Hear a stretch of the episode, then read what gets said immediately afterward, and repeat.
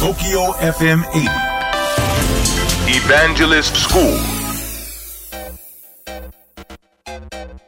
え皆さんこんばんは。エヴァンジェリストの西脇元明です。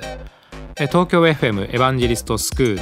4月23日放送後のポッドキャストをお届けしたいと思っております。え番組の中ではですね先週に引き続きドローンを取り上げましたね。まずはちょっとドローンの話をもう一度いきましょうか。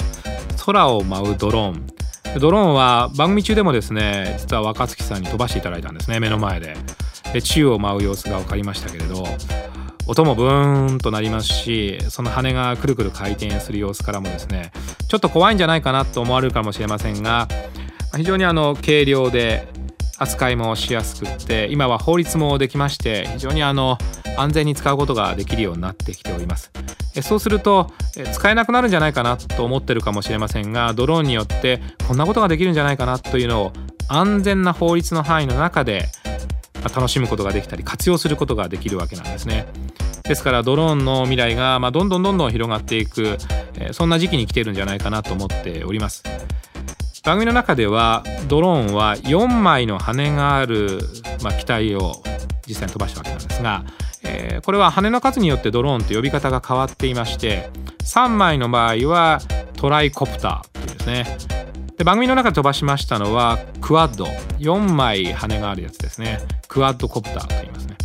まあ、その後6枚8枚になりますとヘキサコプターであるとかオプトコプターと、まあ、そんな風に羽の枚数によってドローンの正式な名称っていうのがあるわけなんですね、まあ、ほとんど私たちが手にするドローンや、えー、よく撮影何かで使われるドローンっていうのはクワッドコプターだったりするんですねまあ、業務用になりますと多くのものを運ばなければいけなくなりますから長距離を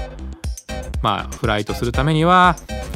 羽がしっかりしたものである必要があるそして、えー、動く速さもしっかりしたものが必要ですからヘキサコプターやオクトコプターというものが必要になるんですね。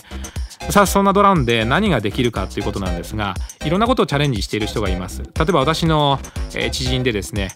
タニスプラスワンさんっていう方がいるんですけどね。その方はドローンで芸をするドローン芸人さんなんですね。ドローンを楽しい使い方の一つとして紹介をしています。また実際に私も拝見させていただいたことがあるんですがドローンレースというものもございましてドローンでまあそうですね。競技場であるとかさまざまな施設を周回をしてタイムを競う。そんなことができるようになってきてるんですね。ドローンの楽しみ方がどんどんどんどん広がってきていますのでぜひ皆さんね身近なところでドローンを見るチャンスが増えるといいんじゃないかなと思っております。東京 FM エヴァンジェリストスクールは毎週土曜日深夜12時30分から乃木坂46の若月由美さんと一緒にお届けをしています。皆さんからのご質問にお答えをしたり大変楽しくお届けをしております。ぜひ皆様オンエアの方も聞いていただきたいと思っております。IT をいかに運用するかが求められる現代。武器であり財産でもある情報をどうやって守るかが企業の今後を左右します。だからこそリスクに備えた IT 運用管理ソフトウェアを情報漏洩対策を支援するスカイ C クライアントビュー。スカイ株式会社は積極的に人材募集中。詳しくはスカイで検索。